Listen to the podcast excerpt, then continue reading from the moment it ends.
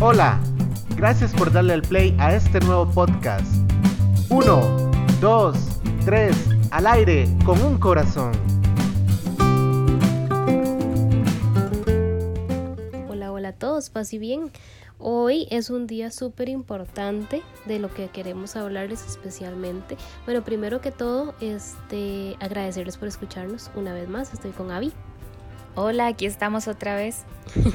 y nada, yo creo que empezar. Entonces, primero que todo recordarles que hoy estamos viviendo el sábado santo, que el sábado santo sigue siendo un día de recato, sigue siendo un día de silencio, sigue siendo un día de contemplación de caminar con María, de acompañarla en, en el dolor, de estar al lado de ella, tal vez viviendo y tratando de sentir como ella, ¿verdad? De estar al pie de la cruz, de estar de pie a pesar de todo.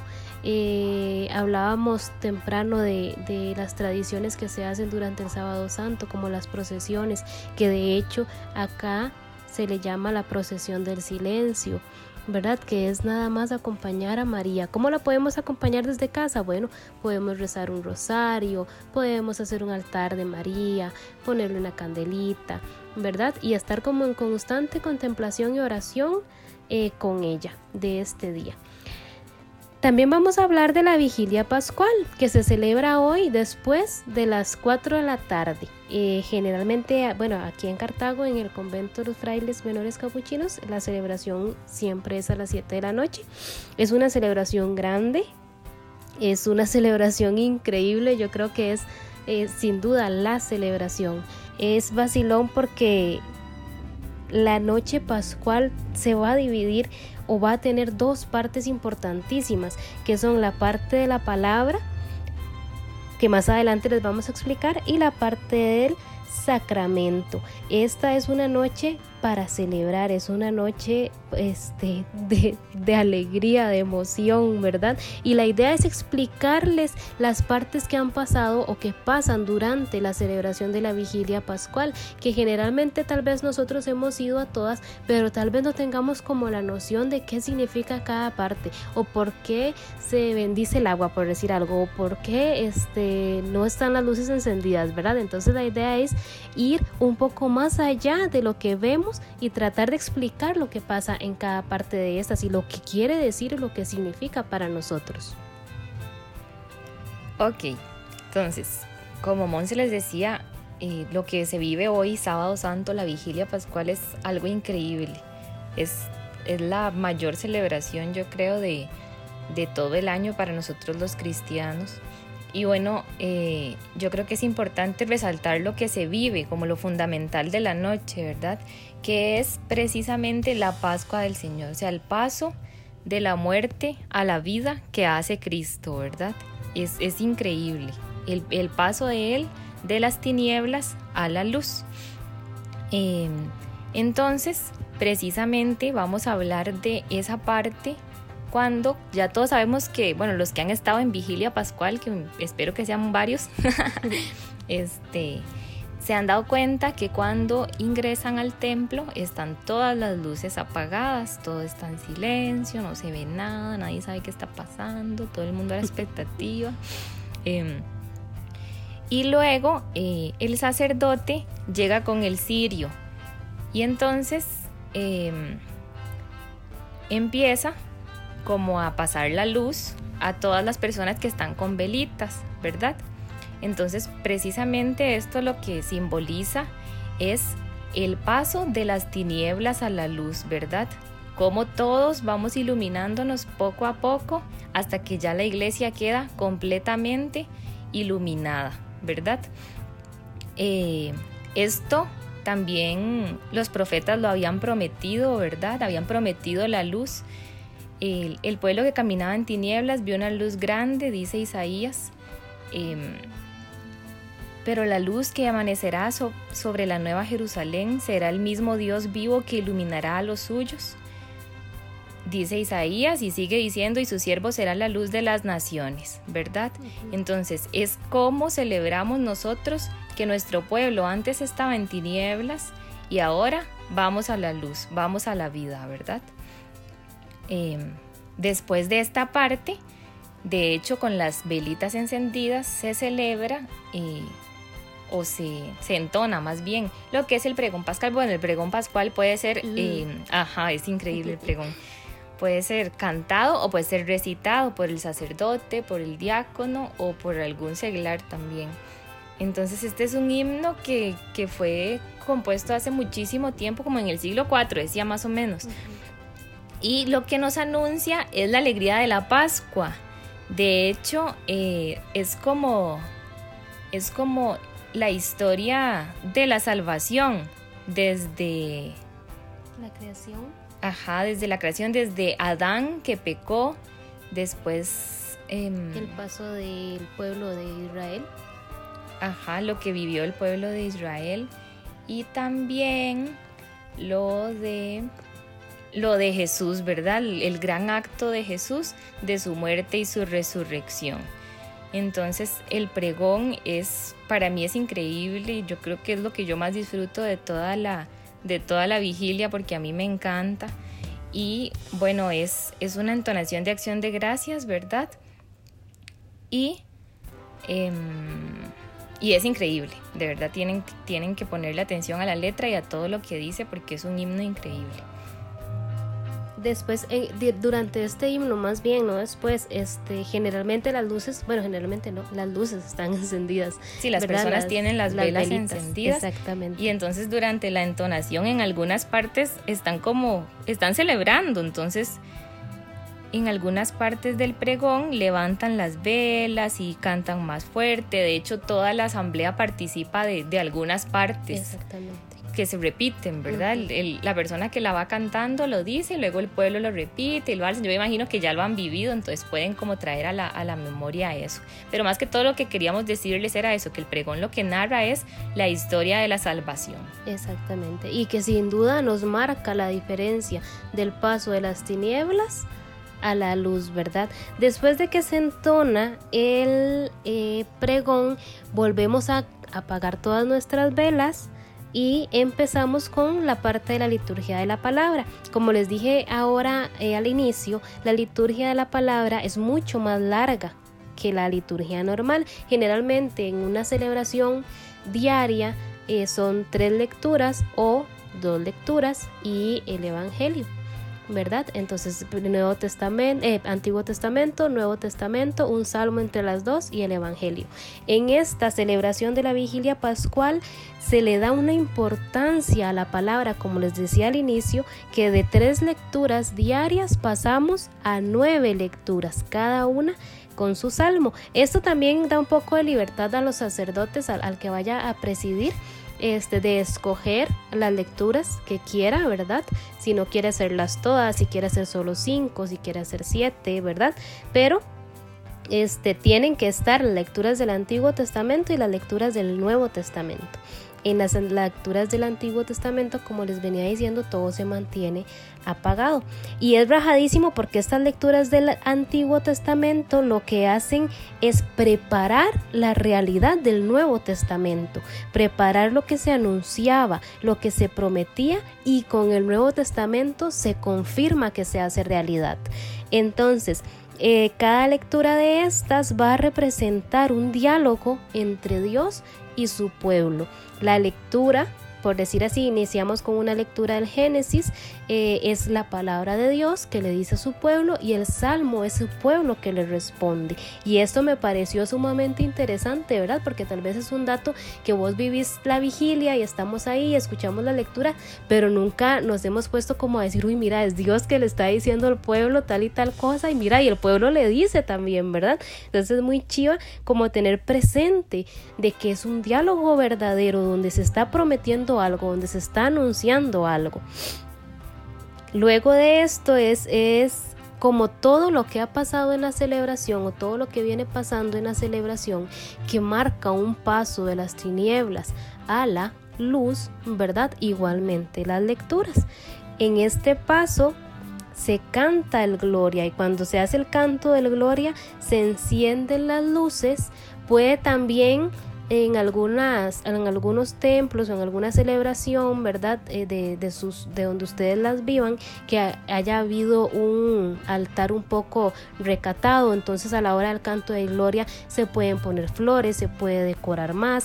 ¿Verdad? Pero lo que yo creo que marca un poco más como la diferencia es cuando se encienden todas las luces, porque dentro del Antiguo Testamento, cuando estamos en las lecturas del Antiguo Testamento, este está todo un poco está todo oscuro, ¿verdad? Si, si acaso hay alguna que otra luz para que los lectores puedan leer sus lecturas, para que el coro pueda cantar y así, pero el, el cambio es de la oscuridad a la luz con el canto del gloria. También se hace la aclamación del aleluya. Les recordamos que el aleluya no se ha cantado durante todo cuaresma. Se canta hasta hoy cuando se va a hacer la lectura del Evangelio. A partir de que se canta el Gloria, la celebración sigue su proceso normal, por así decirlo, lo que vivimos el día a día en una misa, ¿verdad? Se hace la primera lectura que siempre va a ser Romanos 6 del 3 al 11, donde se dice, Cristo una vez resucitado de entre los muertos ya no muere más. Y luego se hace es la lectura del Evangelio, que se puede tomar dependiendo del ciclo que estemos viviendo, ¿verdad? Entonces, si es el ciclo A, se va a leer Mateo 28 del 1 al 10, que habla de la resurrección de Jesús, o el ciclo B, Marcos 16 del 1 al 8, que dice Jesús el Nazareno, el crucificado, ha resucitado, o Lucas 24 del 1 al 12, donde dice, ¿por qué buscan entre los muertos al que está vivo? Entonces, la lectura en sí nos va a llevar a Jesús resucitado nos va a llevar a mostrarnos dónde verdaderamente se cumplieron todas esas promesas y todas esas profecías que se, que se dijeron o que se leyeron o que eh, meditamos durante la lectura del Antiguo Testamento. Entonces, la parte del gloria se tocan las campanas y se hace la celebración. En este momento, nosotros generalmente se los digo como testimonio propio, eh, cantamos un gloria muy muy alegre, hacemos que la asamblea cante, que la asamblea aplauda, ¿verdad? Para este día generalmente llevamos instrumentos de percusión para hacer así como la mayor celebración y la mayor, el mayor escándalo, por decirlo de alguna manera, que no suene feo. Después de que se termina esta parte, vamos a la liturgia bautismal. La liturgia bautismal, como les decía también al inicio, que la, celebración se divide en dos grandes partes, que iba a ser la liturgia de la palabra, pasamos a la liturgia bautismal, que es donde se realizan los sacramentos de las personas que han venido en un proceso, por ejemplo, los catecúmenos, ¿verdad? Este día ellos se confirman, se bautizan y hacen su primera comunión. Eh, no en todas las parroquias sucede esto, ¿verdad? Mas sin embargo sí se da una renovación de cada uno de estos sacramentos para nosotros. Entonces, este, la, la, vigilia bautismal lo que quiere decir es que hacen una esparción de lo, del agua, ¿verdad? Que hace que nosotros renovemos nuestro bautismo. Es muy vacilón porque la bendición del agua, más que bendecir al agua, se dice que es bendecir a Dios y agradecerle por todo lo que en el paso de la historia de la salvación, como ha venido desarrollándose toda la vigilia, ha hecho Dios por medio del agua. La creación, el paso de, por el Mar Rojo, el bautismo de Jesús en el Jordán, ¿verdad? Y lo que hacemos es pedirle que hoy también, a través del agua, su espíritu actúe sobre nosotros los bautizados. También se hace una renuncia con una profesión de fe, ¿verdad? Eh, si no me equivoco, vi, vos me decís ahí, no, no me acuerdo bien, pero si es cuando eh, se hace la renuncia, ¿verdad? Yo renuncio a no sé qué, yo renuncio, ¿verdad? Respondemos los fieles, el sacerdote nos hace como la, Sí, sí, creo que es como la invocación, digamos, y nosotros respondemos, yo renuncio, sí renuncio, sí creo, ¿verdad? Entonces esa parte también es muy, muy, muy importante. Luego de la eh, bendición del agua, de la renovación de las promesas bautismales, del signo de la aspersión, que se hace con mucha alegría, eh, por cierto, este signo se puede repetir durante los 50 días después de la vigilia pascual, ¿verdad? Que si también ustedes lo han vivido, vamos a las misas dominicales normales, por decirlo de alguna manera, y se hace aspersión del agua también. Luego de esto viene ya lo que es la oración universal o de los fieles, que es cuando ya se pide por toda la humanidad. Cuando termina esto, vamos a la parte más importante y al centro de nuestra celebración. ¿Cuál es el centro de nuestra celebración, Vi? La Eucaristía. Entonces, es muy chiva porque entre las cosas que investigábamos para poder este, grabar este episodio, decía que esta es la parte central, es la parte culmen, es la parte más importante, más importante todavía que la misa de Navidad ¿verdad? Que a veces solemos pensar que es súper importantísima y que es como la más, la máxima y más importante que la del jueves santo, que es cuando se hace la entrega de amor extremo, ¿verdad? Porque en este momento estamos celebrando y vamos a compartir con Jesús y Él nos hace este, ser parte ser partícipe de su cuerpo y de su sangre como memorial de su resurrección, que es más allá que cualquier cosa, ¿verdad? Porque ya venció a la muerte. Claro, es el culmen de todo lo que hemos estado esperando todo el tiempo. O sea, es cuando ya cuando ya Jesús vuelve a la vida, cuando ya Jesús vence la muerte y vence el pecado y, vence todo. Es el, el, culmen, digamos, de todo, de todo lo que Jesús hizo. Y es que en esto se basa nuestra fe, ¿verdad? Esta es la base de nuestra fe. Jesús muere, sí, muere, pero no se queda ahí, no se queda oscuro. No entramos a un templo oscuro donde, como nos decía había al principio, está uno como a la expectativa, ¿verdad? ¿Qué va a pasar? Yo me acuerdo la primera vez que viví una vigilia pascual y para mí era un nervio porque no sabía uno qué era lo que iba a pasar. Este, sino que vamos más allá, resucita y nos lleva hacia la luz. Esta es, es, es la cosa más increíble, es lo más chuzo que nosotros podemos tener.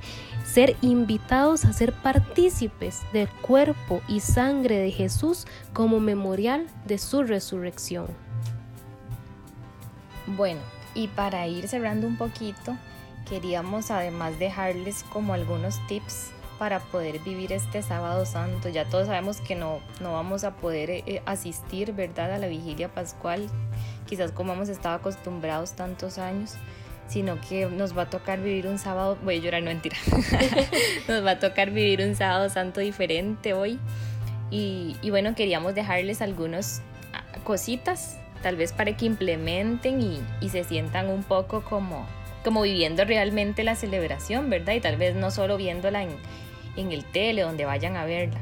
Entonces, bueno, primero Ojalá puedan estar con las luces apagadas, igual que se está en el templo, ¿verdad? Para que sientan ese silencio, ese aguardar. Y cuando ya en el momento que, se empieza a repartir la luz, ¿verdad? Que el sacerdote empieza, entonces ojalá tengan una velita o varias velitas ahí cerca. Lo ideal yo creo que sería que lo vivan en familia, ojalá, ¿verdad?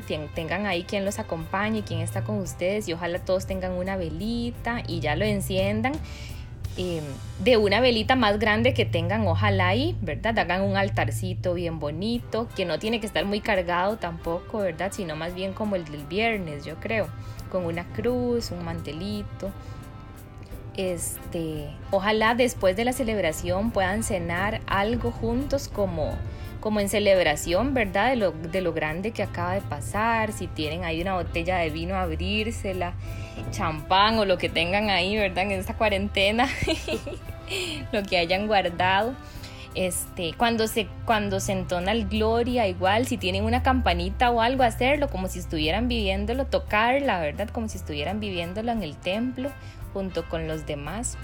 Este, y yo creo que esas cositas los van a hacer como poder vivir y sentirse como si estuvieran realmente allá en la vigilia, ¿verdad? Como cuando estábamos en el templo el año pasado, los años que han podido asistir. Entonces, yo creo que eso sería.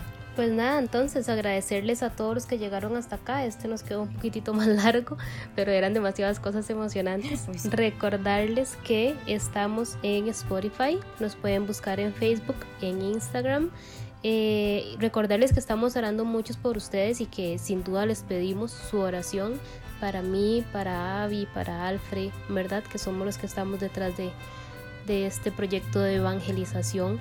Eh, pedirles que nos compartan para que evangelicemos juntos, llevemos el mensaje de, Jesús, llevemos el Evangelio a todos lados que podamos.